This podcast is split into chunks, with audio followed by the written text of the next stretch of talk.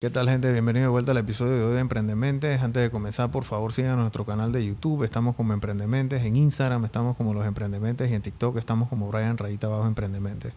También quiero darle las gracias a los patrocinadores que hacen esto posible, nuestros amigos de Más Móvil Negocios y nuestros nuestros nuevos patrocinadores también, que ya este sería el segundo podcast que están aquí con nosotros. Van a estar con nosotros el resto de la temporada también la gente de Altos del María y pronto también vamos a hacer contenido con ellos eh, allá para que conozcan el proyecto y vean todas las bondades de lo que es un proyecto de montaña, porque normalmente aquí en el panameño es mucho de playa, pero la montaña también tiene su gente y la energía es diferente.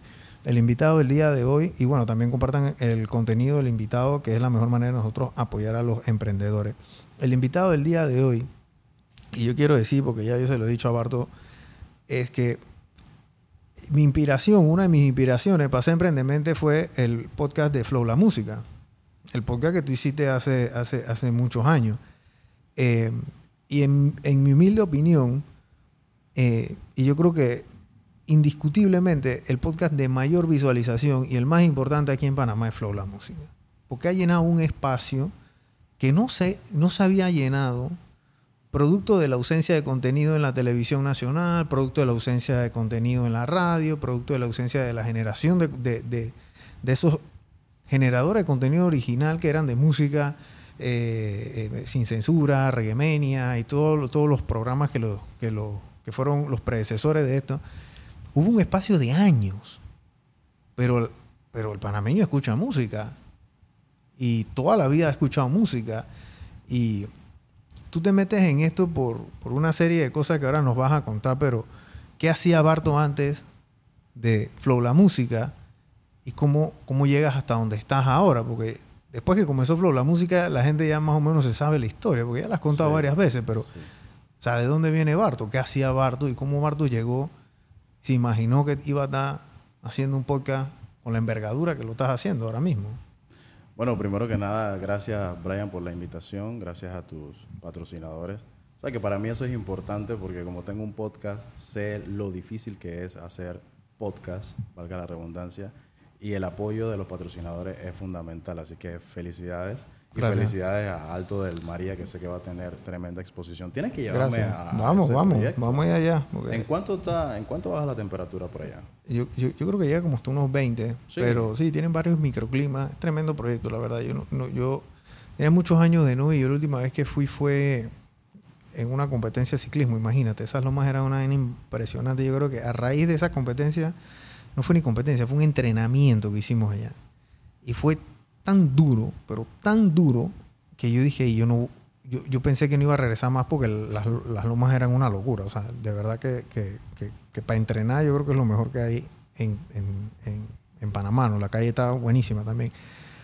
Em, y bueno, ya ese proyecto es enorme. O sea, tienen 3.000 hectáreas, han desarrollado 1.500, etcétera, pero Pronto vamos a ir allá, la próxima vez vamos a ir porque tengo que ir a grabar unos, tengo que grabar unos podcasts allá casualmente. Así que te voy a avisar para que, para que vayamos. Vale, llegamos con Ale Riz por allá.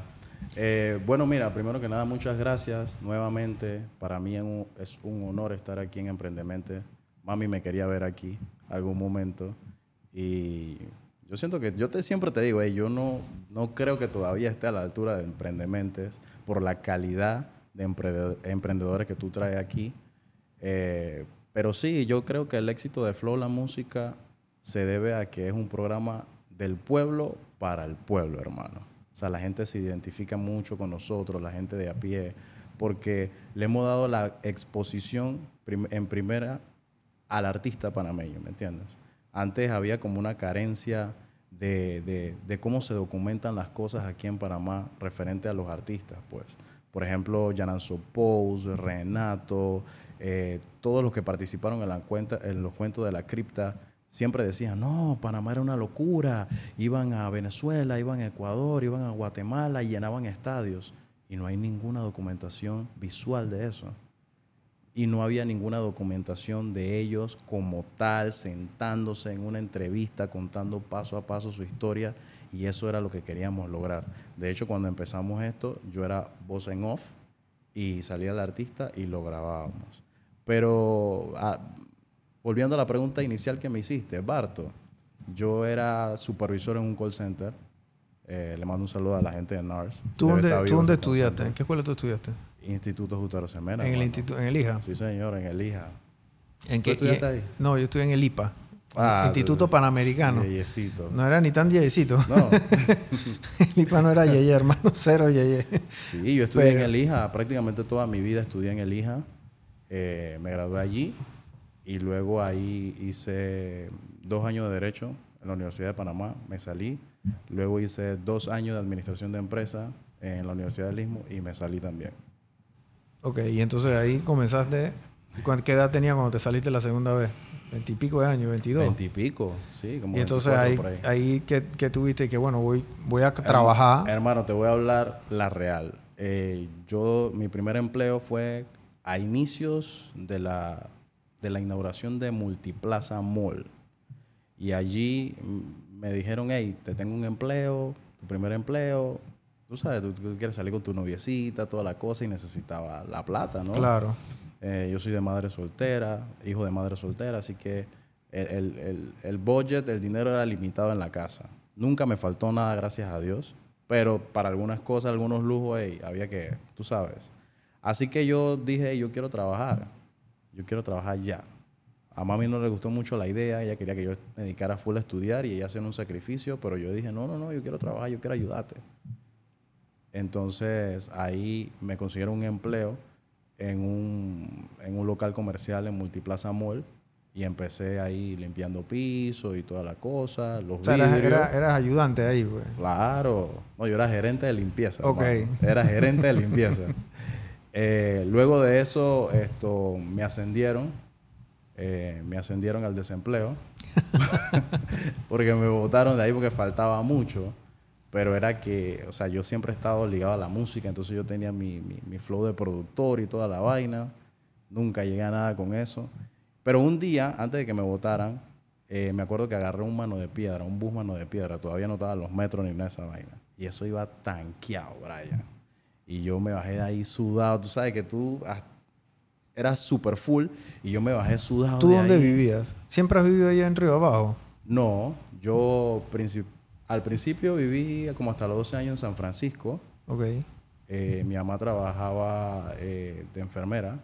Entonces, unas personas, bueno, bien posicionadas, la contrataron de enfermera privada para su papá. Ok. Y ellos tenían una casa aledaña a la de ellos y nosotros vivíamos ahí. Entonces, yo vivía en la Yeyesada sin ser Yeye. Todos mis amigos eran Yeye. Y luego, ya de adulto, como de 17, 18, eh, en Betania. Ok. Y luego, pues, compré esa casa en Río Abajo. Y Ok, todo. que es donde está el estudio. Que Que, es donde está que el es estudio donde de me ha invitado. Él me ha invitado a su estudio. Tremendo estudio. Sí. Yo voy, yo veo a Barto y Barto siempre está un, dos, tres pasos más adelante que nosotros, gente. Él dice que no, porque es muy una persona muy humilde. La humildad a veces está sobrevalorada, pero él es una persona muy humilde, porque para tú ser humilde tienes que, tener una, tienes que estar en una posición de poder. Si tú no tienes conocimiento y poder, no puedes ser humilde. Entonces, él tiene tanto conocimiento y tiene tanto poder, digamos que de influencia, que el estudio de él es el más brutal de Panamá, pues. Porque es la realidad. Ahí, ahí, ahí, ahí fue donde tú me, tú, me, tú me has invitado, ahí yo- nosotros hemos ido allá. Sí, esa es la casa de Flow. eh, pero bueno, antes de llegar ahí, yo esto, me bajé de ese bus, como te decía, Ujú. y lo primero que veo es a un compañero de la escuela, ex compañero de la escuela, con un Honda Civic, hermano. Era como el 95. Pero para mí esa vaina estaba carro es brutal. carro, carro es carro. No, no, no, pero yo estoy diciendo Claro. en ese entonces. Sí, sí, sí, Son roof y todo. Un saludo para Jonathan. Y yo le digo, hey, hermano, y este este Honda Civic, hermano. Y uno pasando trabajo, viniendo de limpiar piso, vidrios y montándote en un bus. Y el hermano me dice, hey, ¿qué sopa? No, es mi nave, hermano. Yo, miércoles. Entonces yo no soy, nunca he sido esa persona como de que, a la envidia. No, yo soy de preguntarte cómo tú lo haces. Yo quiero aprender. Y él me dice, nah, weón. O sea, yo trabajo en un call center. Yo un dije- rango, ser un dije, rango en esos tiempos. Ey, yo dije un call center. ¿Y, y qué es eso, hermano? Y que no, mira, ahí yo gano 600 dólares mensuales. Yo, 600 dólares ¿Y tú cuánto- mensuales. y tú cuánto ganabas? 250 dólares mensuales, hermano. Al mes. Al mes. Y el man está ganando 600 palos. Y encima de eso me dice que si llegas a tiempo todos los días, te dan un bono de asistencia perfecta. Son 100 dólares más. Yo, 700 dólares. Man, 700 palos, hermano. Yo te estoy hablando, ¿sabes? Yo, wow. Y el man dice, no, eso no es nada. Y tienes bonos. Y te dan, tú pagas como a mil palos hermano. Brian, cuando él me dijo mil dólares al mes. Sí, que chichi, voy a mudar, voy- voy a dormir ahí en el baño. Ahí fue donde yo le dije a mami, yo no quiero volver a la universidad. Yo quiero estudiar inglés ya y yo quiero meterme a trabajar en un call center porque ahí es donde está la plata. Y ahí yo quiero hacer mi, mi estudio de producción de música y todo lo demás. Bueno, él- yo le digo, bueno, ¿qué tengo que hacer? Dime qué tengo que hacer. ¿Cómo aplico? El man dice, no, no, no, nada, nada más tienes que saber inglés. Ahí teníamos un problema. Porque yo no sabía inglés.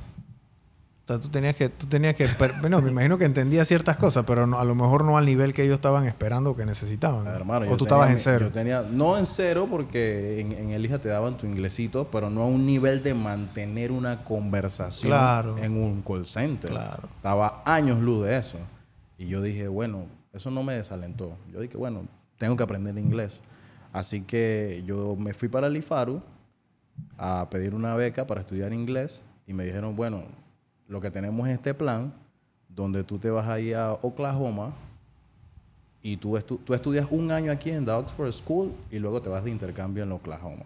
Ah, Te va a costar 6.500 dólares, pero, pero, eso tú lo vas a comenzar a pagar cuando vengas. Ok.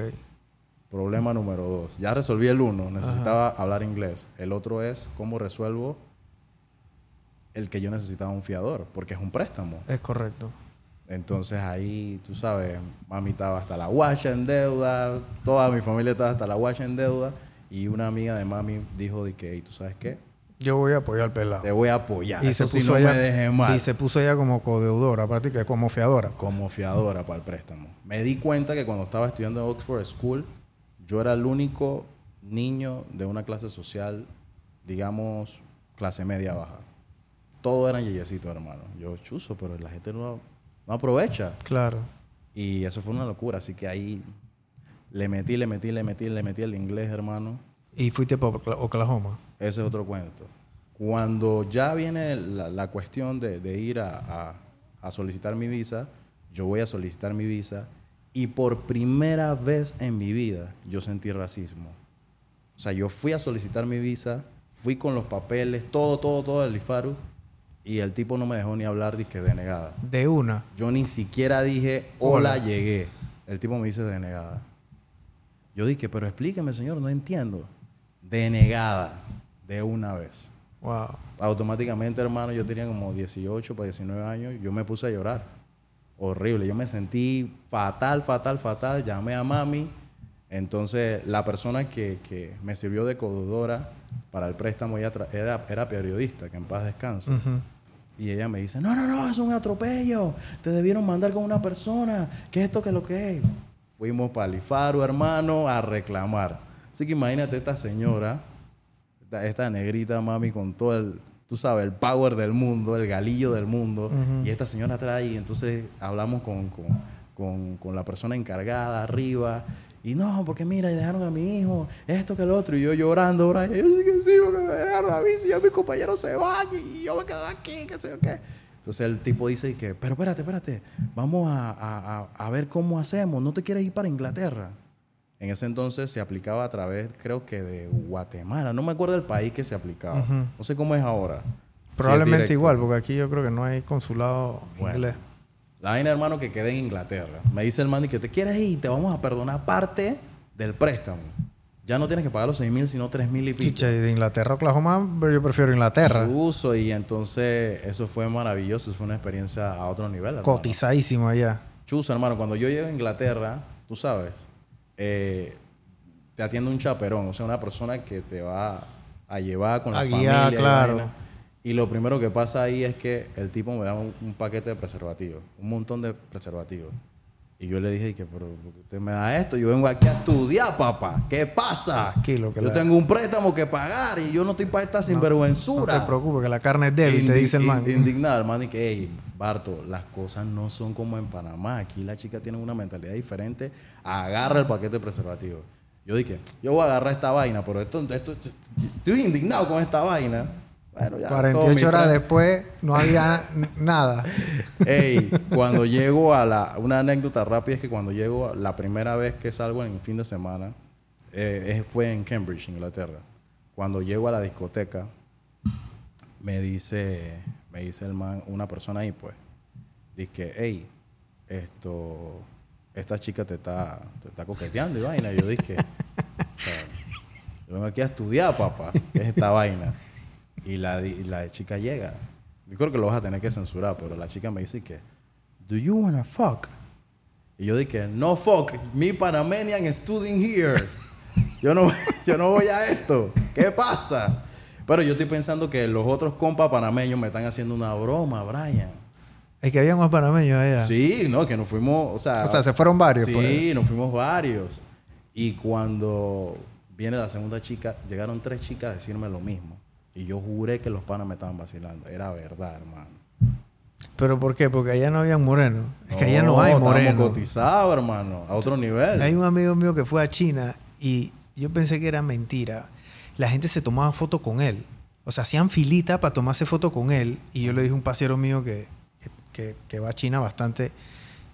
Y, yo le manda la, él me mandaba los videos y la ven y yo se lo mandaba a mi pasero que esto es verdad. Y que no, eso es normal allá, porque allá no hay gente trigueña, no hay gente morena. Pues. No, eh, hoy por hoy en Inglaterra hay mucha gente morena, eh, pero son más descendientes como de africanos. Claro, que son ya de, segunda generación. Jamaiquinos y eso, pero en ese entonces, chalos panameños estábamos pegados, los negritos, hermano, otro nivel. Tengo que volver para Inglaterra. Espérenme. ¿Y, y, cuánto tiempo tuviste allá? Tres meses, hermano. ¿Tres meses? Tres meses y no aprendí ni un carajo de Porque parqueaba con puro, puro panameño. Puro panameño. Entonces yo terminé de aprender inglés cuando vine y el call center me contrató. Entonces ya yo estaba ganando ese montonón de plata, así que imagínate, yo era rico, hermano. Claro. O sea, ya tú estabas ganando los 600 bases más tu prima de producción. Mil, y pico al mes. Yo siempre he sido joseador y yo me aprendí toda la vuelta. Mil y pico de una vez. Y entonces... Yo tenía dos carros y todo. Wow. Sí, sí, sí. Ese era el flow. Yo nada más pagaba la luz en mi casa, hermano. Claro. O sea, que todo eso lo metías en, en, comprar... Carros, rines. Claro. El equipo de sonido y te... O sea, la plata que yo digo, dije, wow, yo debía ahorrar mucha plata. Sí. Sí, yo también pienso así, porque yo sí gastaba plata en pendejada. Sí. Y, o sea, tú no tenías ni 25 años entonces en ese momento. No, tenía como 19, si acaso. Ok. Entonces, ya, era un pelado de 19 años. O sea, te estás metiendo mil y pico de dólares al mes. Sí. Y después, o sea, tú seguiste en eso cuánto tiempo hasta que... ¿Del call center? Ajá. Eso me absorbió, hermano. Yo duré casi 12 años trabajando en un call center. Wow. Sí. Y, es triste porque el dinero llega muy rápido, lo, estás disfrutando, entonces tus amigos normalmente están estudiando, lo que van junto con tu edad están estudiando y ya tú estás facturando, entonces tú dices como que ¿para qué yo voy a estudiar? Entonces cuando ellos terminaron, obviamente se, crecieron financieramente más responsablemente que yo y yo quedé como que yo, ¿qué estoy haciendo yo? Yo estoy trabajando en un call center, ¿esto qué es? Claro. Entonces es una carrera, no es una carrera. Entonces tú quedas como en un limbo, ¿no? Un, vacío. A nivel de estudios, pues. Claro. Eh, obviamente estoy muy agradecido con el call center. Perfeccioné mi inglés. Yo soy bilingüe full. Hoy en día trabajo en una multinacional, aparte de, Flow, eh, del emprendimiento Flow. Y, es gracias a esa raíz del call center. Y, y es una experiencia donde tú aprendes disciplina, aprendes eh, procesos. procesos, aprendes obviamente el inglés, lo mejor. Y ya tú eras jefe ahí, me imagino. O sea, ya tú tenías, ya, tú tenías un rango de, de, tener personal abajo tuyo. Yo empecé como pescuezo.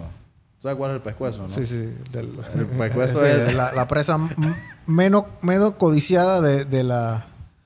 Exacto. Y, la gallina. Y que es el agente. El agente es el que coge la llamada. Entonces tú estás ahí sentado ocho horas Recibiendo insultos de todas las cuestiones, pero ahí te forjas, hermano. Ahí la paciencia la pones a prueba. Eh, y tu trabajo es resolver. Y tu trabajo es resolver. Y algo que te forja mucho, aparte de la disciplina, porque te enseña mucho a llegar temprano, eh, es la eficiencia. Ser siempre muy eficiente y el customer service. Que eso es algo que en Panamá siempre nos hemos quejado del servicio del cliente. Entonces imagínate, ocho horas, por más que te estén gritando, tú tienes que tener servicio al cliente, hermano. Claro. Entonces, quizás es por eso que tú dices, no, pero tú eres bien humilde, bien pausado, es que nosotros venimos de esa escuela, Sí. donde el servicio al cliente es la traducción a una venta. Claro. Eso, eso el. Lo que pasa es que en- cuando ya tú estás trabajando a, es- a esos niveles, tú, si no tienes buen servicio al cliente, te votan. Sí, O sea, los call centers no, ey, esa gente no le tiembla la mano para votar gente. sí, O sea, eso, ellos ahí tienen unas métricas, unos números. Este man contestó tantas llamadas, este man hizo tanto, este man tiene tantas que. Este man no resolvió, este man, ey, este man no está cumpliendo los parámetros que nosotros necesitamos. Chao que te vi. sí. Tienes que atender la llamada en un límite de tiempo. Claro. eh, resolver ese límite de tiempo. Y luego ahí pasé al departamento de calidad junto con Alex Riz. Entonces nosotros escuchábamos la llamada y evaluábamos. Brian está en llamada, lo evaluábamos y te damos tu calificación. Y Alex Riz también estaba, tenía esa, esa cantidad de tiempo ahí con- en, el, en el mismo call center. Sí, sí. Alex Riz, estamos contemporáneos ahí. Jonathan también, que hoy en día es el community manager y Claro. socio. O sea, Alex Riz y tú tienen fácil más de 10 años, 15 años de, amistad. Sí, sí. Fácil. Al igual que Jonathan y al igual que Victoria, que hoy en día es la publicista de nosotros está en exacto. Miami. Y Victoria también viene del call center. sí. O sea, que esa era la, como la camada, esa era la gavilla. Esa era la gavilla ahí, no- nos poníamos a tirar cinta. Entonces yo me convertí en jefe. Eh, Alex creo que estaba en el departamento de calidad y después fue jefe, o sea, supervisor, Ujú. ya personas a tu cargo. Yo tenía más de 20 personas a mi cargo, incluyendo a Johnny. Entonces Johnny era un agente espléndido, pero tiraba cinta como tú no tienes idea. Y él se sentaba detrás de mí. Y yo dije, "Ey, pero ya, hermano, deja de estar tirando tanta cinta. Pero me daba mucha risa Brian porque yo terminaba tirando cinta con él. Claro. Sí, esa persona que tú dices, hey, me estás distrayendo, pero Sí. quédate un ratito más. Entonces, los- a veces estaba, estaba la vaina buena y yo dije, "Ay, que eso para qué están hablando. Pa, pa, pa". Entonces trabajamos un turno bien pesado porque era de 3 de la tarde a las 11 de la noche. Y cuando subía el horario, tú sabes que en Estados Unidos el, el horario se switchea Sí. y salíamos hasta las 12 y de ahí a coger bus, hermano, y tirábamos cinta en las paradas y toda la cosa y hasta que un día Bandido, un- le mando un saludo al, al artista Bandido, trabajaba ahí un tiempo y nos dicen de que no, porque tú, Barto, siempre estás hablando que los artistas deberían hacer esto, que deberían hacer lo otro, que yo debía hacer lo otro. ¿Y tú qué estás haciendo? Tú no aportas nada, hermano. Y yo dije, O sea, te retó, pues este, tú. man, este man- no, yo me quedé analizando eso y yo, este man tiene razón. ¿no? Yo tengo que hacer algo para ayudar al género. Por eso yo siempre he dicho, yo soy pro género. De hecho, a, a- a- a Flow se le dice el Continental, en alusión a John Wick, que cuando llegaba al Hotel Continental, o sea, las reglas cambiaban, era igual para todos. Claro. Entonces, así es. Yo soy pro género. Yo no soy pro un artista, yo soy pro género. Y yo dije, tú sabes qué, yo voy, voy a fajarme con esto. Así que le dije a Jonathan, hey, ¿qué sopa? Vamos a asociarnos, vamos a hacer algo. Y él me dice que, bueno, yo puedo manejar el Instagram. Y el Instagram comenzó con uno, hermano, Que era él. que era él. y después así, después mami, mi tía y así.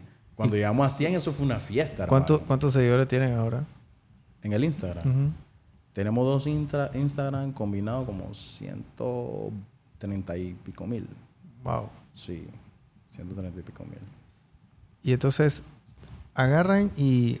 Porque esta historia es buena, gente. O sea, que ya yo me la sé, pero yo quiero que Barto la siga contando porque la gente piensa que, que estos procesos, ya cuando tú ves un producto tan bien hecho, tan pulido, que, que, esto fue de la noche a la mañana. Y yo creo que las cantidades de veces que Barto se ha equivocado han sido muchas más de la cantidad que, de cosas que les ha ido bien, igualmente a mí. Yo la cantidad de veces que me he equivocado han sido miles de veces más de las que me han ido bien. Pero eso es producto del ensayo y el error, porque lo que Barto hace no lo estaba haciendo nadie. O sea, él no tenía cómo compararse. Él no tenía un benchmark. Él no tenía, dije, hey, este lo está haciendo así o este lo está haciendo acá o estos son los artistas, esta es la música. O sea, lo que él estaba haciendo en ese momento a ti te nacía porque tú querías llenar ese vacío. Pues. Sí. Tú querías llenar ese vacío porque Bardo y Flow La Música le dan tarima a gente que no tiene tarima. Hay gente, la televisor, en la televisora no le dan tarima a la gente que va a Flow La Música y es la, es la realidad. Entonces, ellos no tienen un espacio, a pesar que yo te puedo decir que yo creo que el 50% de las emisoras aquí en Panamá es de música urbana y ponen plena. Y Así no estoy es. ni exagerando. Cuidado que me estoy quedando corto. Eh, No, y los jingles de la marca. todo, todo es, todo es reggae, por amor a Dios. O sea, el reggae nació aquí en Panamá. Duélale a quien le duela, ojo. Duélale a quien le duela. Eh, y esa es la música que se consume aquí. Y, el- y, el- y los exponentes de la música no tenían un lugar donde llegar a hablar. Nadie los entrevistaba. Parecieran que eran un artista de segunda categoría, eran como ciudadanos de segunda categoría. Y eran los que llenaban las discotecas, llenaban los estadios. era- Nadie profeta en su tierra. Yo creo que tú me cuentes, porque tú has entrevistado fácil más de, de 200, 300 artistas, productores, etcétera, aquí en Panamá. Sí. Y- sí. La lista va arriba de 250. En- tú, tú comienzas y tú comenzaste, me acuerdo que tú me contaste que tú comenzaste con una camarita de una 90D, una 80D y, y, y un micrófono de celular, básicamente. O sea, cuando Sí. las cámaras de ese momento no eran para hacer video, grababan, pero no eran para hacer videos de, de largos.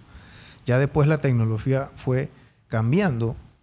Cuando tú agarras esa cámara, ¿qué pasa por tu cabeza? Porque tú dices, hey, yo tengo que sacar esto. ¿Cuál fue tu podcast o, o qué fue lo que te inspiró a ti? Porque a- a tu- algo tuviste que ver, alguien tuviste que inspirarte o ver qué es lo que Sí, estaba pasando. ¿no? Sí, claro. Tal vez en Panamá no, nadie estaba haciendo eso así profundamente, pero ya en Estados Unidos, Inglaterra, ejemplo Estados Unidos, The Breakfast Club. Claro, Si no lo han visto, lo claro, pueden ver. Era un no. podcast así radial. Eh, y luego vi lo que estaba haciendo Alofoca en República Dominicana, que también tenía Monstruos esos manes, ¿eh? No, esos manes hoy No, por hoy, están- 5 millones en, en YouTube de suscriptores, es una locura. Eh, y yo dije, bueno, vamos a hacer algo similar, pero en Panamá. Entonces, yo soy una persona, aunque no lo creas, bien introvertida y yo no quería salir en cámara. Así que cuando le dije a un amigo, hey, ven acá, porque tú... Ahí fue donde surgió la idea de contratar a Alex Riz. Porque Alex Riz siempre es Alex Riz, hermano. Como ustedes ven a Alex Riz, él es así. Eso no es de que, de que, de que- él se pone en un papel. Y es un buen balance también. Excelente Tú no puedes tener un man que nadie que todo el día a, a- a mil por hora y entonces el otro también está a mil por hora, se van a matar. Sí. Me explico, tú tienes que tener a alguien que sea freno y acelerador, ¿no? Bueno, originalmente ese freno y acelerador era Vito y Alex Riz. Entonces yo lo quería a ellos para ser los presentadores. Claro. Y yo dije que la producción atrás y todo que... o sea, lo tuyo no lo era salir en cámara. No. Entonces ellos como que no, pero que me da pena. Y yo, yo, yo mismo voy a hacer esa vaina. Le dije a un amigo mío, fotógrafo, saludo a Yanka, fotografía, Yan- Yanka Fotos. Yo le dije, hey, pana, ayúdame con esta vaina, grábame la vuelta. El man me dice, tuve una mala experiencia grabando video. El man, no, no, no, yo lo que soy es fotógrafo, hermano. Eso no va a pasar. Yo dije, chuzo, pero no, hermano, yo te puedo decir cómo es la vuelta, cómo es la cámara, pero eso no va a pasar. Le dije a otro Yanka, que, que parece mentira, pero estoy rodeado de puro Giancarlo, y el man trabajaba en TVN y vaina, y sabía buco de cámara, y me dice que eso para cómprate esa cámara y que 80D de Canon. Y, y, y, y tú vas ahí dándole, y tú hablas inglés, así que métete en YouTube y mira cómo es la vuelta. Ajá. Hermano, yo todos los días me metía a mi YouTube a ver cómo funcionaba mi 80D, que todavía no la tenía físicamente en la mano. O sea, tú estabas calentando motores. Calentando motores. Tú yo, estabas leyendo el manual antes que te llegara la cámara. Todo, porque todo, tú- todo. Yo soñaba todo, todo, todo, todo. Cuando la cámara me llegó, me recuerdo que en ese momento tenía una noviecita, le tomé una foto y la foto quedó brutal. Pero se la tiré a la maldita sea. Y yo me emocioné. Yo dije, ay, ahora sí, ahora sí. Así mismo va a salir el video. Practiqué, hermano, con plantas, con gatos. con- Tú sabes, yo estaba a todo, yo le quería tomar fotos y vaina, porque me dijeron que con la foto tú aprendes lo que es. La apertura, la el foco, la velocidad, etcétera. Sí, Exacto, claro. exacto. Así que yo estaba practicando. Entonces, el infeliz de Johnny se iba a casar. Y me dice que no, practicas con nosotros. Ya yo más o menos sabía. Brother, man contrató, después me enteré que contrató un fotógrafo como por mil dólares y a mí nada más me dio la comida. y yo tomándole foto como un infeliz y resulta que la mejor foto, ellos pusieron como una mesita con la foto. Fue la tuya. Fue la mía. Yo dije, son mil palos, pero me lo hubiese dado a mí Claro. infeliz. Y ahí aprendí a usar la cámara. Así que yo salía con la cámara, le escribía a los artistas, el que me daba el go, salíamos donde ellos estuviesen y le dábamos, cogíamos taxi con nuestro trípode y mi vaina y le dábamos cuero. Y, al- y así, y así tuviste, ¿cuánto tiempo hasta que tuviste el primer set? Porque yo, yo comencé a verlos ustedes ya cuando tenían el set más pequeñito que estaba al lado del, de donde tienes ahora el set grande. Y las primeras entrevistas, la mayoría, creo que, digo, todas se estaban dando ahí. Y de, de estar así como de, de- como nómada, digámoslo de esa forma, hasta tú llegar y tener tu propio espacio, ¿cuánto tiempo fue?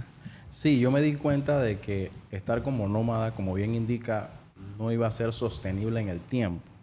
Porque a veces queríamos grabar en un lugar, entonces no había la suficiente iluminación. Entonces imagínate, tú llevabas eh, una de estas am, lamparitas y a veces no tenía la suficiente potencia, se veía oscuro. Entonces lo que es, es el audio se veía así como muy...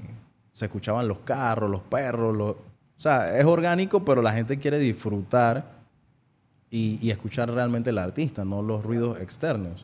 Claro. Entonces yo dije, esta vaina no va a ser sostenible en el tiempo. Y, y bueno, mira, un dato curioso del por qué yo amo mucho este emprendimiento es que llegó un momento justo antes de la pandemia donde yo me separo de mi pareja, donde algunos negocios se me caen, donde quedo prácticamente sin empleo. Ya yo no quería ir al call center. Pero ¿por qué cómo así que quedas casi sin empleo? O, o- o ya tú no estabas tan motivado que ya tú estabas, dije, o sea, yo estaba desmotivado. ojalá me voten hoy, pues. Sí, yo estaba muy desmotivado en el call center porque yo sentía que eran muchos años ahí y yo me sentía triste, pues. Claro. Y aparte de muchas situaciones personales, como te dije, una separación y me sentía fatal.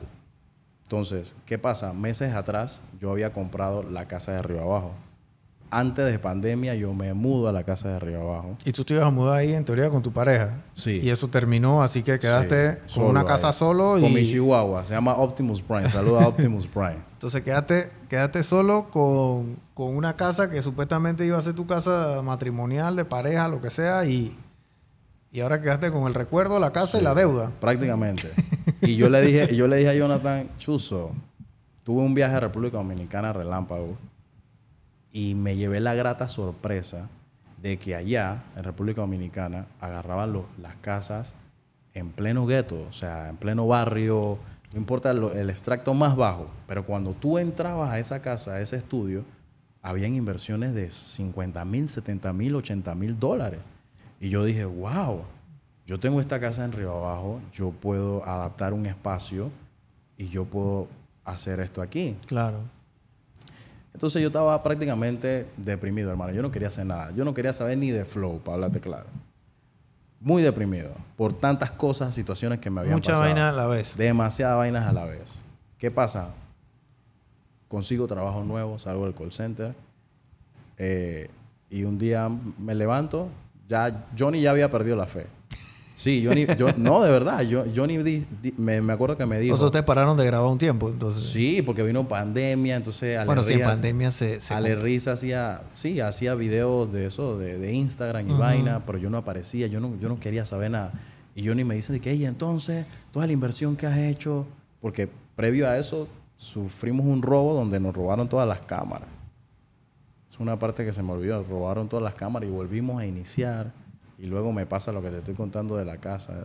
Todo o sea, una- que fue una tras otra. una tras otra. Y entonces yo le dije a Johnny, Johnny me dice de que le, le comenta a Vito, hey, si Barto no reacciona, yo no voy a seguir con este proyecto porque él dice que ya no, no quiere saber esta vaina. Y un día, Brian, yo me levanto con toda la energía del mundo. Yo creo que eso es Dios. Y yo dije, tengo que llevar Flow a otro nivel. Y le digo a Johnny, hey, vamos a activar todo, vamos a hacer esto. Chá, los pelados se alegraron. Dije, Chuzo resucitó el chombo, qué sé yo qué. Y dije, voy, voy para encima, voy para encima. Agarré un préstamo, agarré un préstamo personal y construí el estudio de Flow.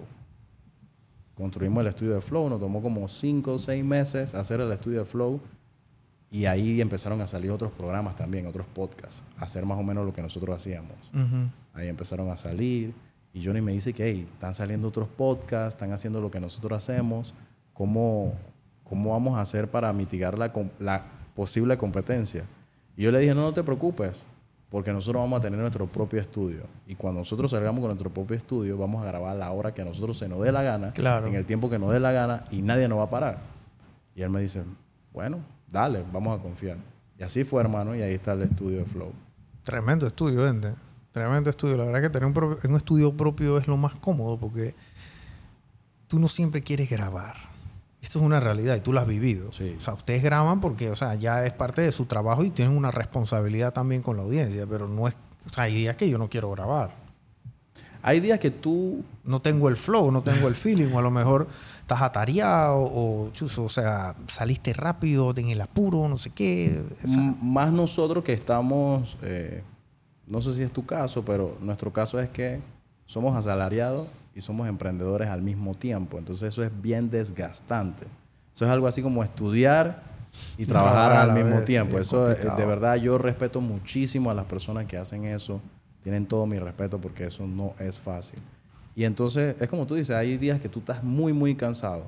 Pero en días que yo estoy muy cansado y que no quiero hacer algo, salen los podcasts brutales. brutales. Es una locura. y luego pienso, no, hombre, pero si yo me hubiese quedado, hubiera dicho que no, le digo a la persona que no venga, no salen esos podcasts épicos como Nerrimoni y El Vicio de Todas. Ey, sí, ese rimón fue una locura. Me acuerdo cuando salió te chateé de una vez. Yo dije que hay a la máquina, esta está a otro. Y comenzó. Yo consumo mucho Instagram, mucho internet, mucha jerga, mucha cultura criolla aquí en Panamá, que a lo mejor la gente que no la consumo no ve la cantidad de páginas que yo veo, no lo van a saber, pero eh, aquí hay aquí hay una especie de farándula urbana, digámoslo de esta forma, de, de la cultura que genera la, la- la música, porque es una Sí. realidad. O sea, la música genera cultura, o sea, la música es cultura y genera tendencias y todo. Y hay un cantante que se llama Nerry Money, y él sale en el podcast de Flow La Música, y entonces él es una persona que yo personalmente no lo conozco, pero pareciera que lo que estaba diciendo lo estaba diciendo con, con el ánimo de crear una controversia y lo hizo, ¿no? Esto, esto, esto, esto es parte de lo que hace el artista. Y una de las controversias fue el tema de que la música urbana es mejor que la, la de típico, ¿no? Sí, y sí. ahí obviamente estás polarizando dos géneros y los de típico te van a caer encima a matarte con un bate, ¿no? Claro. Y la, la otra que fue la que yo creo que más sonó fue que, que él es el vicio de todas, o sea, que- porque tiene muchas mujeres. Pues entonces lo, lo dijo de una manera que esa vaina se volvió tan, pero tan viral. Y yo me imagino que, o sea, ese episodio lo vio, o sea, lo- ese clip lo vio todo Panamá, porque lo sueltan en todas las páginas Sí, también, sí. ¿no? Entonces Ya, usted... ya, le, ya les GIF de eso que tú Sí, sí, sí, pones sí, sí, sí. en Sí, WhatsApp. sí, es una. o sea, entonces, pero episodios como el del Enrimonio ustedes han tenido demasiados. O sea, yo creo que esto semanalmente siempre hay algo pasando. eh, porque estos artistas, o sea, tú no puedes. O sea, tú puedes entrevistar a un artista de estos dos veces al año fácil. Sí. Porque ellos tienen lo mismo que están haciendo hoy, no es lo mismo que están haciendo hace seis meses. Y algo pasa, algo no les pasa, etcétera. Pero en ese periodo, porque tú ahora obviamente digo, hay artistas nuevos que son los que están más sonando ahora, pero sí. Eh, Panamá tiene 40, 50 años de música de reggae desde los 80. Eh, bueno, por unos, unos 50, pero ponte que unos, unos buenos 30, 40 años casi. Y hay muchos regueceros que se han quedado, digamos que en el olvido. O sea, gente que ya a lo mejor no está en las tarimas como estaban antes o no están sacando CDs porque ya la música ha cambiado, el género, etc. Y esa gente tú le has dado una tarima para que ellos vengan y cuenten sus historias, que son muy emblemáticas también, porque es como tú dices, son historias que no se han documentado, no documentan, digo, nada más de que el general en Viña del Mar, cosas así, pero o sea, aquí hubo un, como tú dijiste, un Jaman Suppose, que iban a Perú, el, el chombo que se llevaba a la la factoría, cripta. con los cuentos de las criptas, gente. O sea, los videos para la época que estaban los cuentos de la cripta, como no había internet, nosotros nada más veíamos lo que daban en Reggaemen y sin censura. ¿Me explico? Sí. Entonces, esas presentaciones en Guatemala, en El Salvador, en Costa Rica, en Colombia, en Perú, Bolivia, lo que sea, donde fueran esta gente, donde nosotros veíamos, dije, 20 mil personas cantando, dije, Lorna, Cuentos de la Cripta, el, el tour, el chombo salía con, como con una capucha, Sí. una vaina, o sea, el tipo hizo un espectáculo de esta vaina, de reggae en español de Panamá. Pero de eso nosotros no tenemos mucha documentación. Bueno, y como te decía en el inicio, esos eran parte de, de los objetivos de nosotros. Digo nosotros porque sin el equipo que yo tengo, Flow La Música no es nada. Tal vez hoy en día está hablando Barto aquí, pero esto es Johnny, esto es Ale Riz, esto es Vito, esto es eh, Don Julio, que es uno de los productores, Dexter, eh, Giancarlo Frame, Giancarlo Fotos. Hermano, esto es una empleomanía brutal. Gracias a, a- a- a ese pueblo que nos quiere, que, que, que pasa un fenómeno bien interesante, porque dicen que el panameño es como que tú eres artista, yo no, yo no te voy a decir que, que tú la estás votando ni nada. El panameño es así. Pero con nosotros es todo lo contrario. Con nosotros nos ven, Barto. Y es un cariño que tiene la gente. Y yo pienso que es porque se identifican, pues. Es como dos personas comunes y corrientes entrevistando a un artista, un deportista o alguien que ellos consideren que, que su, historia, su historia es interesante. Y, y ellos se sienten muy identificados con nosotros. Ustedes nunca han pensado, nunca le han hecho la oferta de que "Hey, vente para la tele. Sí, ¿Y, y, y, y qué, y qué han evaluado ahí? Porque o, o no sé, o a lo mejor la oferta no ha sido lo suficientemente interesante para ustedes jalar el gatillo.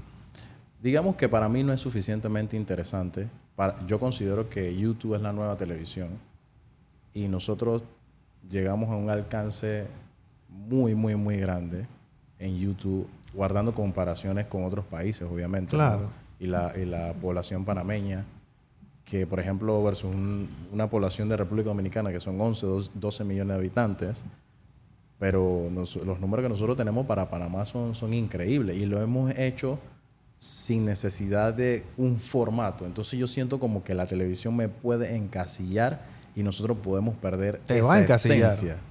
Entonces han habido muchas ofertas interesantes, pero no. Yo personalmente U- estoy de ustedes, acuerdo. ¿cu- ¿cuánto es el, el episodio que más vista ha tenido ustedes? ¿Y de quién fue?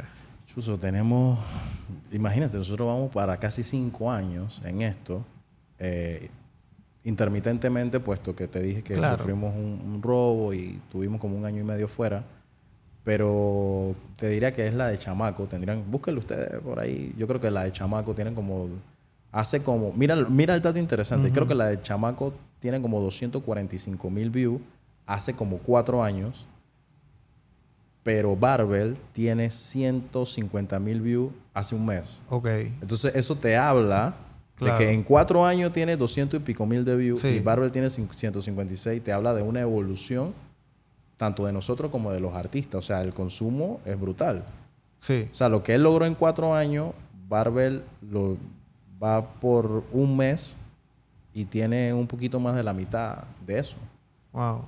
El Panamá, para que tengan una idea, gente, para, que hablen de números, el distrito de Panamá, sin contar San Miguelito, el distrito de Panamá tiene unas 750 mil, 800 mil personas más o menos. Estoy hablando de número de temas de votantes, ¿no? De que ponte que, ponte que tiene un millón de personas y San Miguelito ponte que tiene 500 mil personas.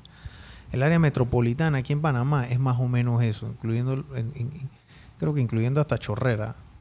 Eh, puede ser un poquito más, pero a Flow la música, el episodio de Barber lo vio más del 10% de la población metropolitana. En, un mes. En un mes. Sí. O sea que el alcance de, de ellos es un alcance muy, muy, muy grande y muy masivo. Porque, digo, ob- obviamente tú me- posiblemente a lo mejor el fuerte van a ser áreas más populares o áreas que más consumen esta, esta música. Este, pero yo estoy seguro que también en San Francisco, en Paitilla, o sea, ellos ven Flow la música también. O sea, No, y Brian, y hay algo de lo que yo personalmente estoy muy, muy, muy orgulloso, es que nosotros hemos hecho esto orgánico. O sea, nosotros no pagamos pauta. Eh, los números que tú ves ahí Sí. son orgánicos. Sí. Nosotros no pagamos ningún tipo de pauta. ¿Por qué? Porque el modelo de negocio inicial que nosotros queríamos hacer era vivir de YouTube. Simplemente. Como lo hacen los dominicanos, como lo hacen Claro. los puertorriqueños, como lo hace la gente de Nueva York. Pero obviamente la masa aquí no la da. masa aquí no da para lograr los objetivos. So, entonces ahí nosotros tenemos que, tuvimos que decir, ok, necesitamos otro modelo de negocio. E inicialmente nosotros no nos llamábamos Flow la música, nos llamábamos Flow Criminal. Me acuerdo que tú me contaste. ¿Por qué Flow Criminal? Porque es como de esa jerga que nosotros tenemos de que, hey, esa consola está criminal. O sea, la ilusión Claro. de que está pretty, de que está chévere, de que está a otro nivel. Y nos fuimos así, disruptivamente, y nos funcionó mucho. Pero a la hora de yo decir, bueno, necesitamos hacer una evolución y que las marcas lleguen a nosotros, ahí creamos Flow la música. Claro. Entonces yo digo, bueno, vamos a mantenernos orgánicos para en el momento que yo me siente con un posible patrocinador, como tú, más móvil, Alto de María, yo le pueda presentar números reales, no inflado por una campaña o Sí. algo por el estilo. Sí, eso que habla Barto es muy cierto. Hay muchos podcasts aquí en Panamá que compran espacio en páginas o en páginas estas de medios digitales, un Shotting, un Quara, un Gallinazo, un, un Cocoas, etcétera. Ellos le pagan el post y la gente le vende el post y entonces suben el clip y cosas. Claro. Eh, eso es una manera, digamos que de darse a conocer, no vas a crecer una audiencia, pero por lo menos vas a dejar, vas a, vas a darte a conocer. Nosotros en emprendimiento obviamente no hacemos eso, eh, porque no tenemos plata para hacerlo. y tampoco lo haríamos porque eso es como engañarse a uno mismo. Sí, no Eso- tiene sentido. Eso no tiene sentido. o Digo, sea, no, no estoy en contra de promocionar tu producto, claro. Pero meterle, inyectarle mucho Google Ads, o sea, para que llegue a para que la Para que, para que los views se inflen, Claro. como que no. Sí, porque, Porque no es- son reales, no son reales. Entonces, lo que, lo que, el día que no le metes plata, entonces los views te bajan Sí, porque, porque es tu la- realidad. Se ve la diferencia abismalmente. es tu realidad. Que dice, "Chuzo, tengo un millón, un millón, un millón, un millón. Y entonces el día que no le metí plata, tengo, dije, 10 mil. Sí. Entonces eso, eso, eso, eso- eso es engañarte a, a- a ti mismo, pues. Que La, la plata que te vas a ganar de una cosa la tienes que meter de vuelta en, en, en, subirle los views, ¿no? Nosotros corrimos la data de, de YouTube, ya tenemos casi 57 mil suscriptores en YouTube. Y nosotros, yo dije que, "Hey, ¿cuánto nosotros, cuántos views hicimos en el, en el año, pues? ¿Cuánto hasta el momento? 365 días. Y ya nosotros hemos, hemos hecho 3 millones de views. A punta de, de ese tipo de entrevistas. Wow. Que no es nada más. Nosotros hemos hecho un crossover y, y- y cuando yo digo yo soy progénero, no hablo de la música eh, urbana netamente. Nosotros le hemos dado un cariño a la música del típico y la gente del típico nos ha dado un, una- un cariño a nosotros. Ahí tenemos entrevistas de Sammy Sandra, de Jonathan Chávez, arriba de los 48 mil views, Wow. eh, Kenny Kiara, y vamos a seguir dándole el cariño a la gente del típico y otros géneros. Yo entrevisté a Kiara. Sí, Sí, yo la un amor de persona. Está muy bonita. De las tablas. hermosa. Yo- ella es de las, sí, ella es de las tablas. Sí, ella, con su hermano me- Kenny. Sí, bien bonita la historia de ellos, ¿no? Sí. Y la historia de los tipiqueros también es muy parecida también a la historia de, lo- de, de los regueceros. Es lo Porque al final, al final somos panameños y venimos de lo mismo. porque al final la escasez, la escasez es la que te lleva a ti a hacer estas grandes cosas. Es, es- es- es a, es a- es a generar, es a crear, porque no- sé, no son todos los artistas, ¿no? Pero yo creo que una gran mayoría de los artistas vienen de la música urbana, vienen de estratos sociales de- de mucha lucha, que tienen que tirar puñete y patana, se les da gratis, tienen que trabajar el doble para avanzar la mitad, y así mismo es el tipiquero, ¿no? Sí, y algo que a mí me preocupa mucho de... El tipiquero, debo, debo ser honesto, el tipiquero por alguna razón viene con mejor educación financiera. Quizás porque comienza con un grupo, esa disciplina, pues, Sí. un grupo, a comprar sus instrumentos. Entonces, como que ellos se van creando con esa disciplina. Sí, o sea, Pero como que el- toda la plata que tienen la tienen que volver a meter en el... Sí. negocio, Tienen que volver a reinvertirla, reinvertirla, Reinvierten. reinvertir. Ellos no le sacan dividendo a eso. ellos, ellos tienen como una estructura que lo ha hecho, o sea, tener esa educación financiera. Claro. Pero normalmente el 90% del reguecero es como de que de cero a mil de una vez. Y se Éxito, gastan fama. dos mil. Y me preocupa mucho la educación financiera que ellos puedan tener. Entonces Sí. estamos viendo ahí cómo, cómo podemos... Sí, ayuda. Yo, yo, yo me acuerdo que yo, yo hablé con, con, con René Araúz de, de Factory Corp y yo le pregunté un poquitito desde el punto de vista cómo funciona el tema de, financiero, ¿no? De, de- monetario, porque hay un tema de regalías de los artistas también, que saben a mí siempre me, me daba curiosidad, ya la entiendo mejor.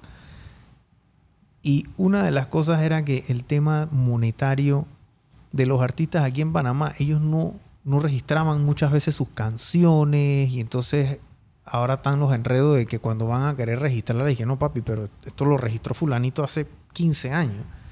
y el fulanito siempre tiene el mismo nombre, que no lo voy a decir porque no quiero en controversia, pero entonces, pero entonces siempre como que es la misma persona que registró todas las canciones, ¿no?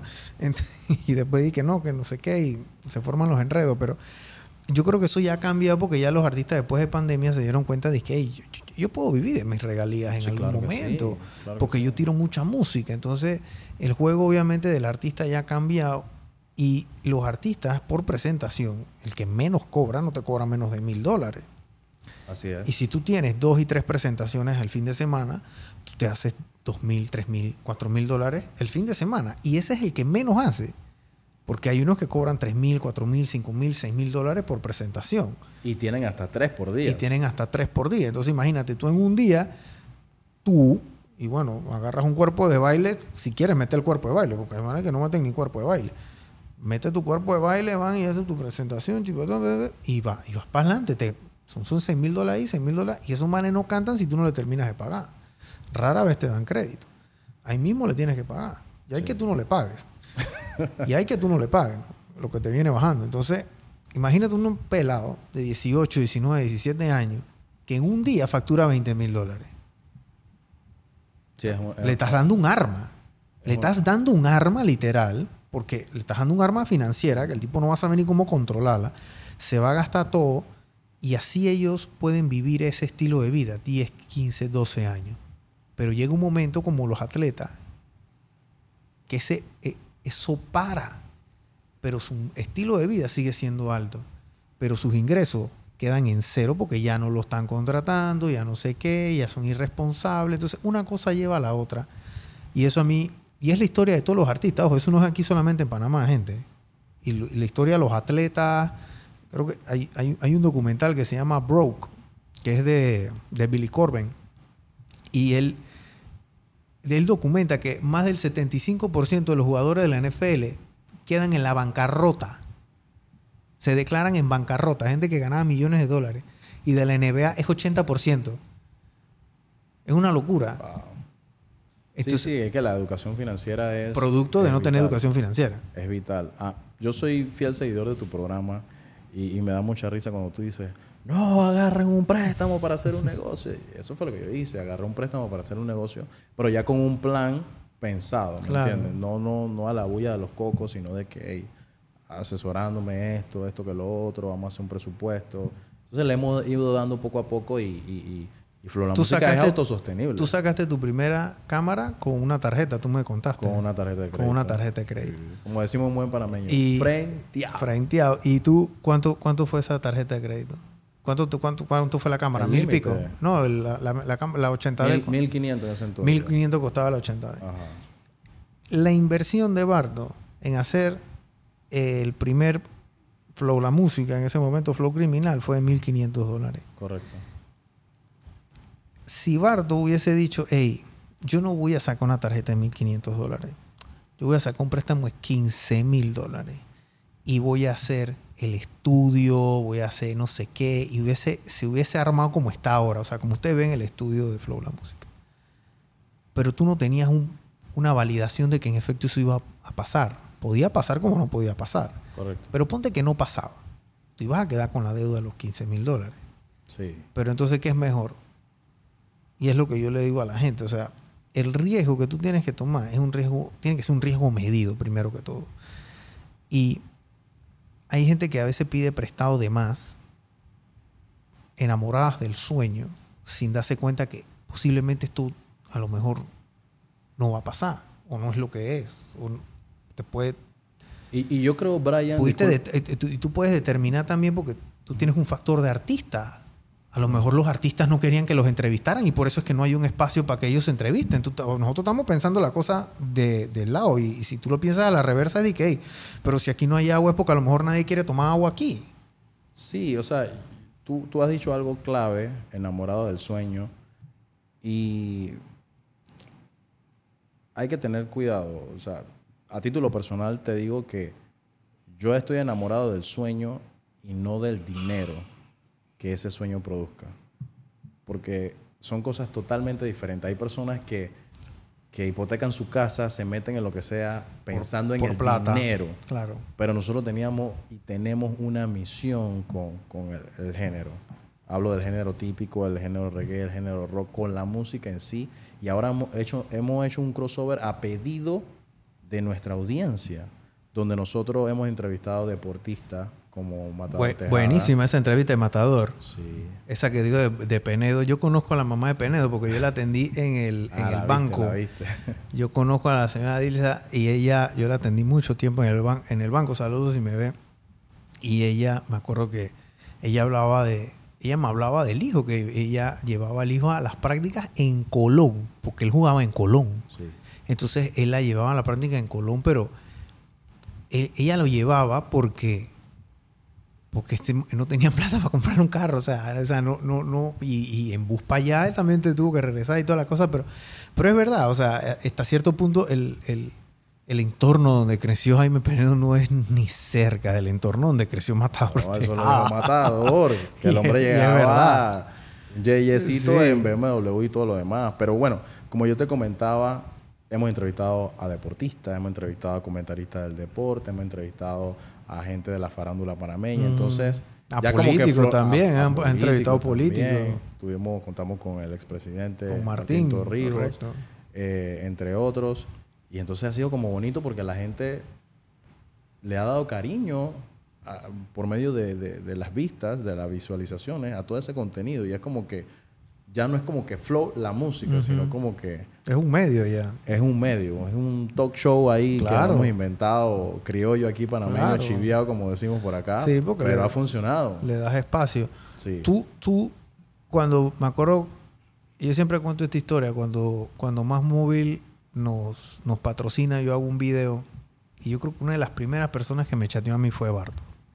Porque anteriormente a eso, Barto y yo hablábamos de, de las penumbras, literal. O sea, "Ey, chuche, ey, verga, la gente está dura, no tengo, ey, para la vaina, verga, no tengo patrocinio, no he podido grabar bien. ay, ¿sabes? Tengo bendición de que ey, la agencia aquí, digamos que es mi agencia, pero yo mismo me subsidio mi- mis propios costos de producción. Así que yo tengo suerte en eso y alquilamos el equipo, etcétera. Así que algo ahí hacemos que la sopa rinda más, ¿no? Pero cuando tú tienes un proyecto como Flow La Música, que es mucha más, muchas más personas están involucradas Claro. para la producción. O sea, esto aquí es él y yo hablando, un micrófono y Tiffany allá ponchando y chao. O sea, acá hay un tema de... Hay más personas, hay más contenido, hay más edición, hay que darle más administración a las redes sociales. O sea, el tráfico que ellos tienen es mucho mayor. Y eso cuesta plata. Sí. Y el tema de los patrocinios es un tema que, que frena un proyecto. Porque si no hay plata, dale, está bien, tú estás apasionado por esto, pero tú tienes que, esto tiene que rendir. Y donde yo quiero llegar con esto, gente, que lo que nos están escuchando y ustedes quieran pautar en un programa masivo, si su marca es una marca masiva que tiene que llegarle a la mayor cantidad de gente posible, Flow la música es el podcast perfecto porque maneja una cantidad de tráfico envidiable aquí en Panamá. Panamá es un lugar donde hay si acaso 4 millones de personas mal contadas. Así que ese es nuestro mercado. Dominicana hay 12 millones en Dominicana, pero en Nueva York hay 3. En Miami hay no sé cuánto. En Chicago hay no sé cuántos dominicanos. En Europa. Los Ángeles, no sé qué, en Europa. Los Aquí en Panamá hay comunidad de dominicanos. Entonces, el, el- el- el espectro de ellos es mucho más grande. Por eso es que los podcasts dominicanos, tras que son extremadamente entretenidos y talentosos, tienen un mercado enorme. Sí. Igual es la gente de Puerto Rico. ¿Cuánto- o sea, hay comunidades, yo creo que en Puerto- hay más puertorriqueños viviendo en Nueva York que en la misma isla. Y en Miami. Sí, no- nosotros logramos, eh, gracias, gracias a, la- a toda la gente que nos da el cariño, nos da el apoyo, autofinanciarnos con, con lo que es la venta de post. Algunas entrevistas son de, de, digamos, de, de exposición para algunos artistas Claro. emergentes y un sinnúmero de, de actividades que nosotros hacemos para mantener el proyecto sostenible. Porque antes era de, de, de Bartos bolsillos Sí. récord, ¿no? Al principio, ¿no? Pero ya, ya gracias a Dios es autosostenible. Pero cuando tú logras el patrocinio de Más Móvil, yo me sentí como si fui yo que logré ese patrocinio. Y yo te dije, yo te, yo te dije, hermano, acuerdo felicidades. clarito. Porque para nosotros tú formas parte eh, y, y te lo he dicho, tú mismo te subestimas porque para nosotros este podcast es vital y no puede dejar de hacerlo porque muestra todo lo que pasa a un emprendedor Claro. para llegar de un punto A a un sueño B. Y, y hay mucha gente que, que admira mucho tu programa, te admira mucho a ti. Yo soy uno de esos. Cuando yo le dije a mami que venía para acá, mi mamá, mami, que ah, estás en fama, es una locura. Sí. Entonces, no importa los views que van a seguir subiendo, pero este proyecto es maravilloso porque crea esa inspiración. Claro. ¿Me entiendes? Y yo que estoy emprendiendo y veo algunas historias aquí, yo digo, wow, pero es que no, esta es una locura. Sí. Esto, esto, esto, wow. Yo pensaba que yo había pasado eh, necesidades o adversidades, pero hay personas que se triplica y tú sigues y tú sigues y, y- y llegas al objetivo. Entonces, para mí, Emprendemente, el, el- el premio que te ganaste. Sí, el premio de Panamá positivo es. Panamá claro, sí, positivo. Panamá- el premio de Panamá positivo. Eso fue- era para ti, hermano. Sí, era bien. sí, para nosotros fue también bien emblemático. Sí. Eh, yo, sí, yo lo que trato también hace Barto es darle voz y, y- y- y tarima a historias como la tuya. Lo estás haciendo súper bien. Te dije que teníamos que ir al gueto. Porque hay muchos emprendedores. Ahora- hasta ahora tú nada más has tenido. Yo soy el único. Tú sabes que no es Yeye que ha venido aquí. Aquí han venido mucha Sí. gente que no. Uf, Ah, yo, yo veo pura yeyesada. aquí han venido gente. No, miren, gente, yo aquí he entrevistado de toda clase de personas eh, y, y digo, ya tenemos muchos muchos invitados, pero yo tenía invitados aquí que, que me han dicho, hey, yo no puedo ir porque no tengo para el pasaje. No los puedo entrevistar, o sea, porque no tengo. Y les digo, hey, te lo pago, pero otro día dije, no, pero no puedo, no puedo dejar el trabajo, no sé qué. O sea, Sí, porque hay muchas historias. La, la gente entiende de que un éxito es porque ya estás ganando dinero. Pero los fracasos también son éxitos. Es que porque por sin el el- fracaso tú no puedes llegar al Es éxito. que nadie, nadie viene aquí a contar su historia de éxito, gente. O sea, Barto estaba aquí y, y- y el que está diciendo que le está yendo bien soy yo. O sea, él está contando su historia de, de- de- de- lucha, que sigue luchando. Sí. Porque, o sea, eh, y es verdad, es el tirijala. O sea, la cosa es que la gente no, no cuenta las historias todos los días. O sea, No. yo- yo- nadie cuenta, dije, hey, Chuzo, Y- la verdad es que no tengo para pagar la quincena mañana o no tengo para no sé qué. O... Y eso que hablas de los patrocinadores es muy interesante. Porque, por ejemplo, llegó un punto en que nosotros nos desanimamos porque dijimos, en teoría, si tú tienes... O sea, tú dijiste que nosotros somos el podcast número uno de Panamá. Y lo son. Eso, eso lo dices tú. Y lo dice la cifra, o y sea, me llena eh, de, de- de mucho orgullo. Lo que dicen tú las estadísticas. O sea, Bueno, estadísticamente somos el podcast número uno de Panamá. Mm. Pero nosotros no contamos con un patrocinador grande. Entonces nosotros decimos, ¿qué más nosotros tenemos que hacer para lograr con un patrocinador grande? Y en un principio, como todo ser humano, nos desanimamos como que, wow, pero entonces, ¿qué más tenemos que hacer? Pero yo creo que es lo mejor que ha pasado, porque nosotros nos seguimos esforzando como nunca, hermano. Yo creo que si nosotros hubiésemos tenido un patrocinador fuerte al principio, tal vez una zona de confort. Tal vez no hubiéramos quedado en una zona de confort. Y nosotros seguimos y seguimos innovando y dándole cosas diferentes a- al público. Es una locura. Vivir en escasez, gente. Yo creo que hay mucha gente que es verdad. O sea, eh, uno a veces se compara. Y yo me he comparado muchas veces en mi cabeza con gente. Y que chuzo, pero ¿por qué esta persona? Me acuerdo cuando estaba en el banco. Y que chuzo, pero ¿por qué este es mancillo? No. Que, y está esto pelado en otra vaina. Entonces uno comienza a hacerse películas en la cabeza. Pero ya, ya mándate tu flow.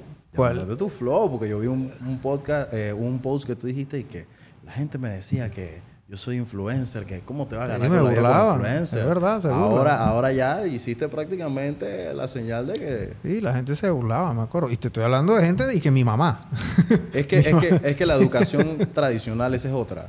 Entiende de que Sí. ser podcastero, como le dicen, influencer, es algo como que eso no tiene ningún valor Sí.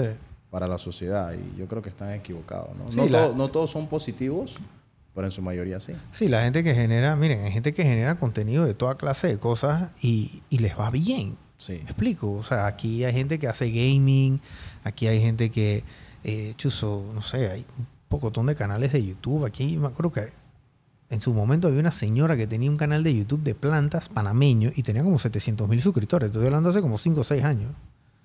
Y yo creo que todavía lo tiene. La señora hablaba en una webcam de la computadora del año de la, de la pera hablando de plantas y la gente la veía. O sea, eh, en fin, el tema de, de las carreras hoy en día no, no están limitados a, hay, hay que ser bombero, policía, doctor eh, y maestro y cura. O sea, eh, o sea, ya nosotros no vivimos en, en- en un pueblo, ¿ok? Ya Panamá no es un pueblón.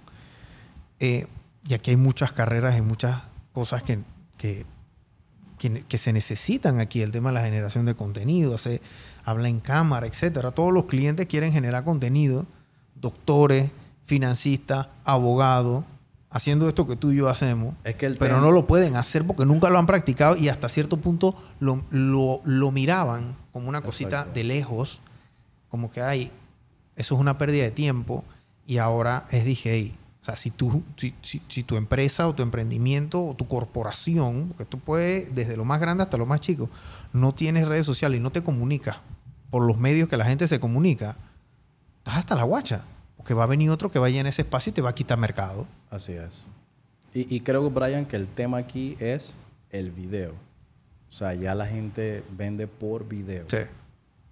Ya no es un post, una fotografía, no, No. es un flyer, es el video. Eso no sirve. Entonces, pero el tema del pausito y la foto ya todo es short form, todo es con creatividad, eh, compites con muchas plataformas a la vez, la atención de una persona. Por eso es que hacer lo que Bardo hace y lo que el equipo de Bardo hace, lo que hace eh, Johnny y, lo que hace Alex y, los productores, eh, no es fácil. No. No es fácil. Ellos tienen un programa de televisión semanal con una cantidad astronómica de visualizaciones que me atrevo a decir que un episodio de ellos, bien parado, tiene más views y más vistas y más alcance que un programa de televisión. En el prime time. Y vengan como quieran. Porque es la realidad. Los números no mienten, gente. Tú no puedes hackear YouTube. No lo puedes hacer. Y ellos no le están metiendo plata al contenido. Porque si estuvieran metiéndole plata al contenido, ellos pueden fácilmente poner un screenshot de su consola y ellos ven que no está nada pautado. Entonces, a lo que y les reitero de vuelta, las marcas que nos estén viendo o la gente que conozca marcas o los gerentes de mercadeo que muchos que nos ven, aprovechen esta oportunidad y no es que apoyen gente, porque esto no es un apoyo, esto es una realidad. Es la oportunidad que una marca aquí en Panamá necesita para tener una exposición de verdad y las ventas lo van a reflejar. Porque la exposición está ahí. Y tú creas empatía en un mercado tan difícil de, de entrar. Panamá porque es complicado. Panamá es bien complicado. Panamá es complicado. Y entrar al mercado popular aquí en Panamá es extremadamente difícil. O sea, si ellos no les ellos tienen que sentir pasión y les tiene que gustar algo. Y el deporte y la música es un tiro al piso en el mundo con lo que sea, pero principalmente ahí. Bardo, quiero darte las gracias por haber venido y ya para cerrar, yo estuve detrás de Bardo meses para que me dejara entrevistarlo. Yo creo que esta ya es la segunda tercera entrevista que, que he logrado hacer. La primera vez que le hicimos, él me mandó el WeTransfer, yo no lo descargué y se, se borró. Hice una del chambalán ahí y me fui a Kinder. Ya entonces la segunda que fuimos, yo los entrevisté a ellos en, en- su estudio y esa entrevista hablamos fue más que todo del, de- del mismo flow, la música, de cómo lo hicieron, etcétera. Alex Rick también participó. Y bueno, ahora escuchamos la historia de Barto de cómo antes de Flow la música y cómo él quedó donde está. Y estas historias son las que te las que inspiran a la gente, porque estas son las historias que cuando tú las escuchas, tú dices, dije, chuzo, hay un pelado de 18 años, 19 años que a lo mejor no está viendo y dice que, hey, Sí. yo tampoco sé qué quiero hacer con mi vida. Estoy en una universidad, puedo salirme, no me va a pasar nada malo. Estoy trabajando en un lugar donde no soy feliz. Y, y- y- y- y tú sigues trabajando y sigues en tu sueño acá y, y no es que tengas que dejar uno para pa, pa el otro, o sea, no está condicionado, pueden hacer las dos. Hay gente que tiene esa duda, dice que, bueno, tengo que renunciar a mi trabajo para emprender. No, no tengan ni que renunciar. Además, no renuncien a su trabajo para emprender. Hasta que ustedes de verdad sientan y estén 100% seguros que eso les va a dar el pan el resto de su vida. Al día de hoy, todavía yo nosotros somos emprendedores y somos asalariados. Claro. Normal. Y eso no tiene nada de malo, gente. ¿eh? Y a mí, bueno, antes que nada, darte las gracias a ti. Gracias a ti. A, eh. tu, a tu equipo, eh, a tus patrocinadores. Y quisiera decirle a las personas que el dinero debe ser una consecuencia positiva de hacer lo que a ti te gusta. Con eso en mente, Claro. Sí, el- la- vamos, vamos, vamos bien. si tú haces algo lo suficientemente bien, sea lo que sea que hagas, pero haces algo lo suficientemente bien, te van a pagar más a ti que a otro por eso. Y ya, eso es todo. O sea, es perfeccionar lo que estás haciendo una y otra vez. Gracias por haber venido. Miren eh, y sigan a Flow La Música, síganlos en Instagram, miren los podcasts porque tienen cantidad de podcasts ahí con todos los regueceros habidos y por haber. Ey, entrevistaron a Toby King, eh, que yo escuchaba a Toby King, entrevistaron, me imagino que a Yapa en su momento también lo han entrevistado. Eh, eh, saludos a, a, a Yapa y, No y te que olvides se de la mejore. gente del típico. A la gente de típico, a Sami Sandra, a. Jonathan Chávez, a los deportistas, eh, que son gente que a lo mejor uno los ve un poquito más en la tele, pero un Yaman Supo, por ejemplo, que ya uno no lo ve tanto, esos manes tienen historia de vieja data, eh, hermanos de, de- de- por lo menos el, el- el hermano de Franciscao también, que era el manager del Ki, también tiene muy buenas historias. Ah, está Este, consumiendo el contenido, eh, Brian. no, claro, si yo los veo. tú- es más, yo, o sea, digo, no es que yo no vea Emprendemente, sino que yo no lo veo porque yo veo el capítulo ya cuando le, cuando se está editando Claro. o algo, saco los tiempos eh, y ya yo lo, ya yo lo vi, pues, o sea, no me pongo a verlo. A veces pongo un pedacito para ver si salió bien se ve bien la imagen y ya, pero Flow, la música lo veo. eh, y este predicador también, la historia del predicador, buenísima también, ese, ese, ese, ese pelado. A mí me gustaría entrevistarlo a él, la verdad pero tremendo tipo. Esa, esa, esa, esa, historia de, de- perseverancia. Eso es lo que te dan ganas a ti de salir a hacer negocio, de salir a cometer el mundo porque tú sabes que, chuche, este man pudo, yo también puedo. Como que te arma de valor. Así que gracias por hacer lo que estás haciendo, Barto. Saludos allá a Alex Riz, a, Johnny, a Victoria, a Dexter y, y al señor Julio Meláez. Ey, un saludo en especial a la abogada de nosotros. A la Ingrid abogada. Boyce, que es fanática Ah, tuya. Ah, sí. Sí, sí, Ah, no, sí, sa- sí, no sabía sí. que te- ya tienen abogado también. Ya, ya. No, Tenemos una empresa, hermano. Tenemos una empresa. chuzo. yo te- bueno, yo sí. Una empresa. El abogado nada más me llama para la, para la, la gente residente. Ey, de- debe la gente residente, me manda la factura. Y ya, y después se desaparece un Ahora tus 300 dólares que te fue bien. Ay, sí. Ey, gracias, gracias Barto y hasta la próxima gente. Chao.